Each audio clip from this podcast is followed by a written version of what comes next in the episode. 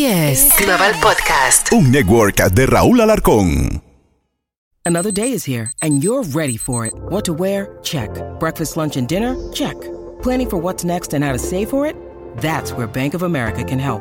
For your financial to-dos, Bank of America has experts ready to help get you closer to your goals.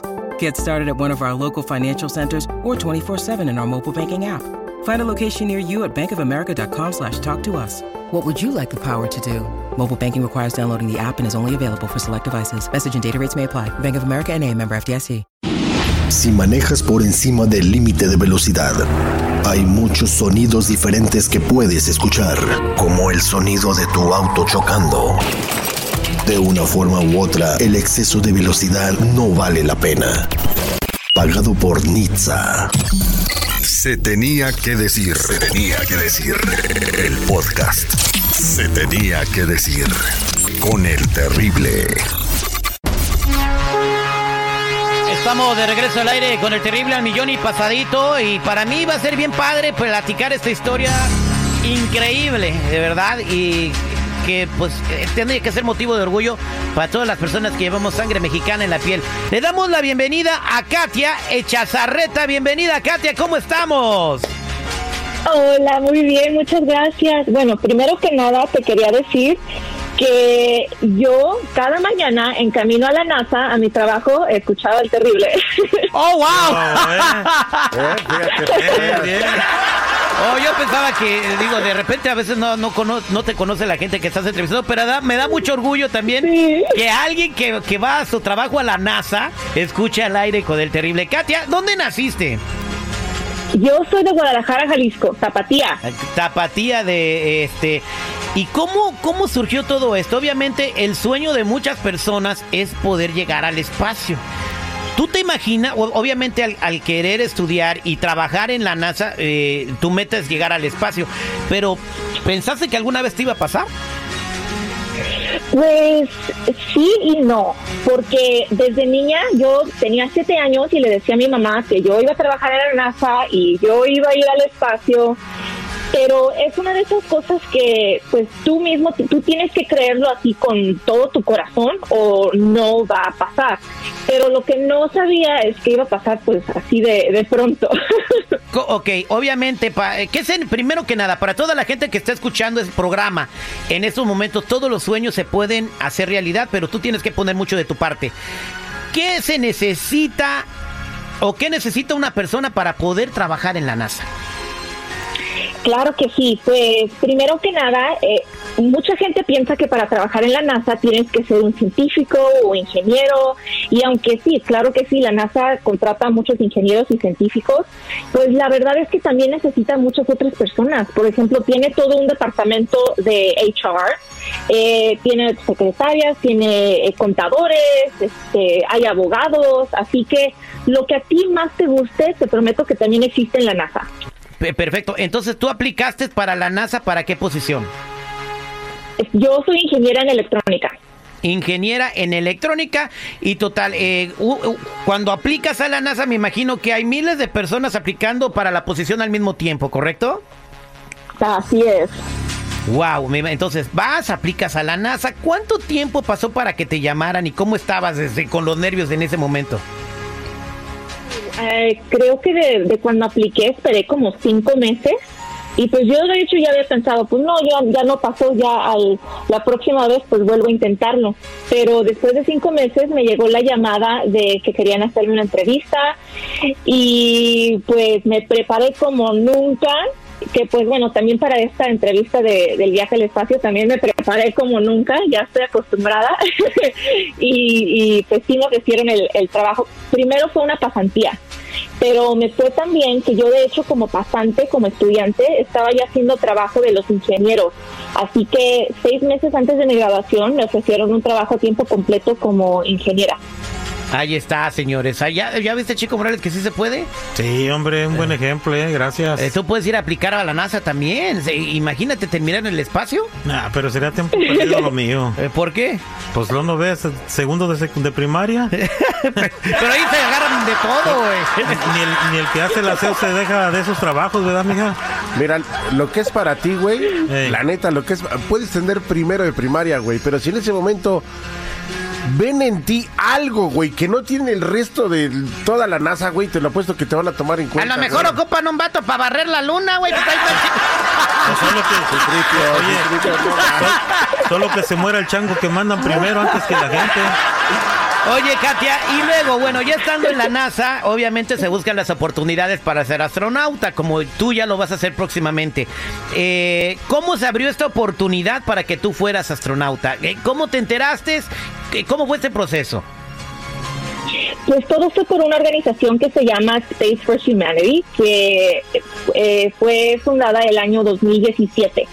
Y el año 2019 yo todavía estaba trabajando en la NASA y vi una aplicación que de hecho la aplicación cerrada ese mismo día que yo la vi y era para una organización que quería mandar a personas al espacio. Pero pues en ese entonces no existía la tecnología, así que yo apliqué sin saber qué es lo que iba a pasar y, y, y sabiendo que la tecni- tecnología no existía. Pero yo sabía que años después, si es que sí lograban su misión, eh, yo no quería saber que yo tuve esa oportunidad y no la tomé. Así que decidí aplicar y hace un- como un mes me llega un correo electrónico que decía que querían hacerme una entrevista porque era finalista.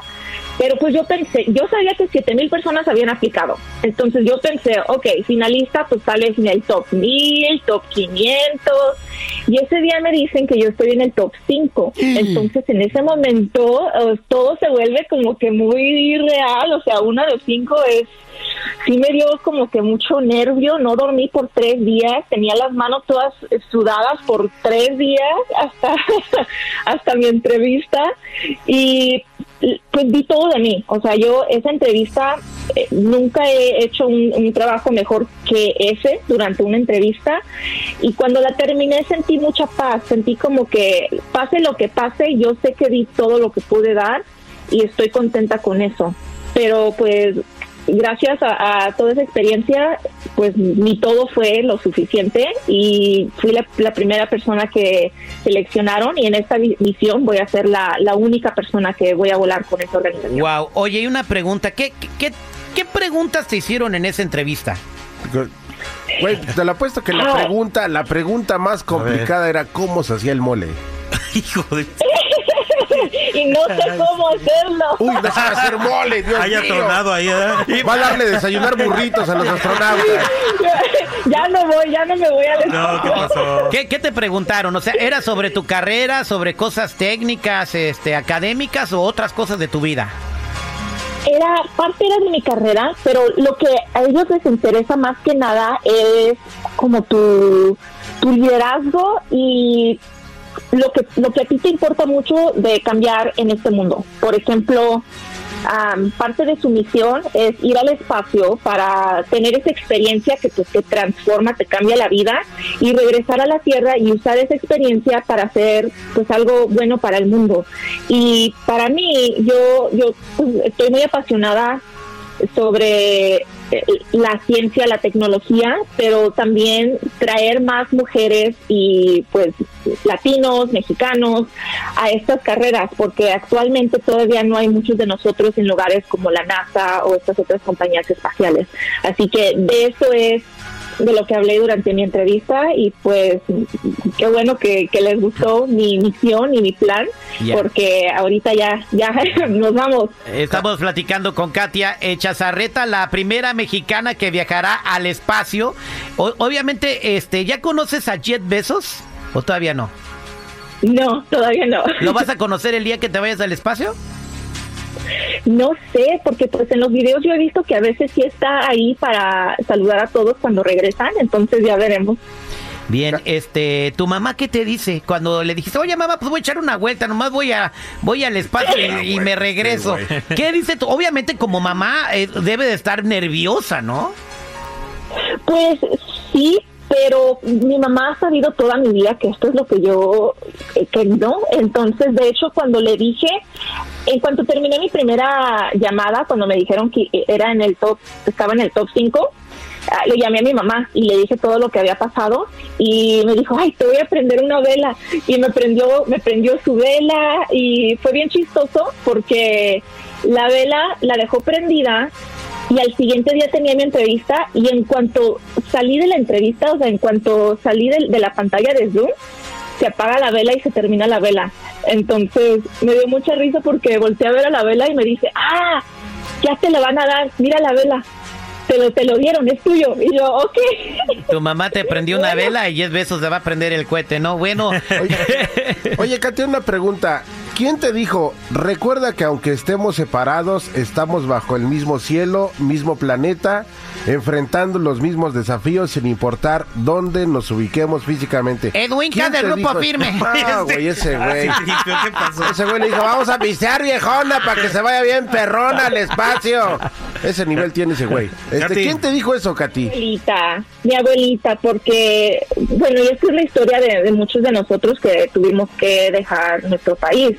Y para nosotros, yo me fui cuando era muy niña, yo tenía siete años. Am, bueno, era hasta más niña cuando nos fuimos a Tijuana y luego a los siete ya en los Estados Unidos. Entonces, cuando todavía podía visitar a mi familia antes de ese proceso que pasamos muchos de nosotros, donde no podemos salir del país por muchos años, Am, eso es lo que me decía mi, mi abuelita, porque eh, pues ella más que yo entendía lo que iba a pasar eh, en unos años que íbamos a estar separados, así que para mí el espacio siempre fue muy importante porque como persona que que tuvo que dejar a, su familia y para nosotros, especialmente por los mexicanos, la familia es tan importante, es, es todo para nosotros, es un gran sacrificio y el espacio y esa idea de que pues todos estamos en el mismo planeta y estamos viendo al mismo cielo, a la misma luna, a las mismas estrellas, eso me ayuda mucho. Pues eh, increíble lo que has logrado, inmigrante, eh, eh, llevando en el corazón la frase de tu abuelita. Y si ella te estuviera escuchando, ¿tú qué le dirías? Imagínate que tienes a tu abuelita diciéndote eso ahorita. ¿Qué le contestarías, Katia? Pues abuelita y a toda mi familia que está en México, yo los quiero muchísimo, muchísimo, muchísimo y les agradezco tanto este sacrificio que, que hemos hecho todos de nosotros. Y pues nos vamos al espacio y lo hago por ustedes. Felicidades, eh, Katia. Cuando regreses, nos gustaría platicar contigo nuevamente para que nos cuentes su experiencia, cómo fue. De repente, quizás puedes compartir tu experiencia, cómo se ve el planeta desde el espacio, eh, tus impresiones, eh, compartir una foto con nosotros. Así que te invitamos a que estés de regreso. ¿Cuál es la fecha cuando te vas? El 20, el viernes. El viernes. No sabes cómo se ve el espacio, eh, el planeta desde el espacio. Mira, aquí está la foto, güey. No puedo, güey, pero no es lo O sea- mismo una foto que va- me va a mandar Katia, güey, que una foto que voy a sacar de Google. Personalizada. Oye, estaría muy chido que grabe un video mandando un saludo. Este, y con la, y con el planeta Tierra en el fondo. Eso Sí, estaría muy bueno, padre. estaría muy chido que lo del que la dejaran hacerlo, porque no, porque no sabes qué, qué es lo que va a poder hacer o no. Si se puede, qué padre, ¿no? Este, vámonos a la línea telefónica. Aquí tenemos a Lidia. Lidia, ¿cómo estás? Muy bien, gracias. Bien, ¿qué le quieres decir a Katia? Que realmente es un orgullo y que todos los mexicanos deberíamos de sentirnos orgullosos de tener gente así, gente que está pegada a Dios también, porque su mamá le prendió una veladora y que pues realmente es increíble que a veces los seres humanos no, no tenemos esa capacidad de, Esa fe. de esa fe exactamente y que ella con su trabajo, con su esfuerzo ha logrado llegar a donde está. Y a mí me da mucho orgullo y quisiera que todos los mexicanos nos sintiéramos orgullosos No. de eso. Estamos orgullosos. ¿Ya te habló el presidente de México? Todavía no, Katia. No. No, bueno, yo me imagino que va a ser uno de los primeros en felicitarte, ya sea cuando antes de irte o cuando vas a regresar. Pero mira, seguridad, eh, hay que mandarle el recado al señor presidente. Tú que usted que tiene vara alta ya con, con lo de la mañanera. Se lo vamos a enviar. Este- ¿Sabes qué va a decir? Este, eh, eh, mi aeropuerto, mi aeropuerto y mi trenecito. Vámonos con María. importante. María, buenos días, ¿cómo estás? Bien, bien, terrible. Aquí, como aquí, queriendo hablar con mi paisana. Te está escuchando Katia. Ahora ya todos son de Guadalajara. Hazme el, ya me- No, discúlpeme, discúlpeme, yo soy de Guadalajara, Jalisco, y en el 79 nos venimos para acá también nosotros. Bien, ¿qué le quieres decir a Katia? Pues que le eche ganas y me siento bien orgullosa de ella. ¡Bien! Gracias. Bien, mira, todo el mundo te quiere felicitar. Mira, ¿qué sientes? Que te habla gente que no te conoce y te felicita. Isabel, buenos días, ¿cómo estás? Hola, ¿qué tal? Buenos días. Te está escuchando Katia. Hola, Katia. Ah, me siento orgullosa como mujer y yo soy del estado de Nayarit, muy cerquita de Guadalajara. Este, deseo toda la suerte del mundo y muchas, muchas felicidades. Sigue adelante Muchas gracias. regreses queremos escucharte. Ay, de nada. Sí, aquí, aquí estaré. Oye, Katia, fuerte cuando, abrazo para ti. cuando estés allá en el cielo, este, este, este, grabes un video, grita, ¡Viva México, cabrones! Vámonos con Héctor. Héctor, buenos días, ¿cómo estás? Bien, bien, nada más para decir, eh, la- corroborar las palabras de ella, que NASA no necesariamente tiene que ser un, un ingeniero. Ocupan muchos niveles para, para hacer desde eh, un asamble, un testear y un asamblar. Se ocupa mucho trabajo, pero tiene la persona dedicarse a eso. Tiene que nacer de la persona y buscar superación en sí mismo la persona. No es nada más llegar, es mantenerse ahí, superarse, porque va a haber muchas barreras entre ellos mismos, especialmente entre los asiáticos. Ven a un latino y, y lo van a tratar de echar afuera. Pero ya va para el Pero- espacio, mi querido Héctor. Vámonos con Yanni. Yanni, buenos días, ¿cómo estás? Muy bien. ¿Y ustedes? Al millón y pasadito, te escucha Katia. Hola, Katia. Pues, Muchas felicidades por tu logro que has hecho y que yo sé que todo te va a salir muy bien y que Dios te va a bendecir para tu regreso. Ida y regreso.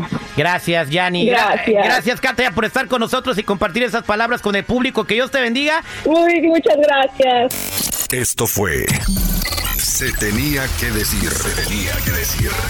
El podcast. Se tenía que decir. Con el terrible.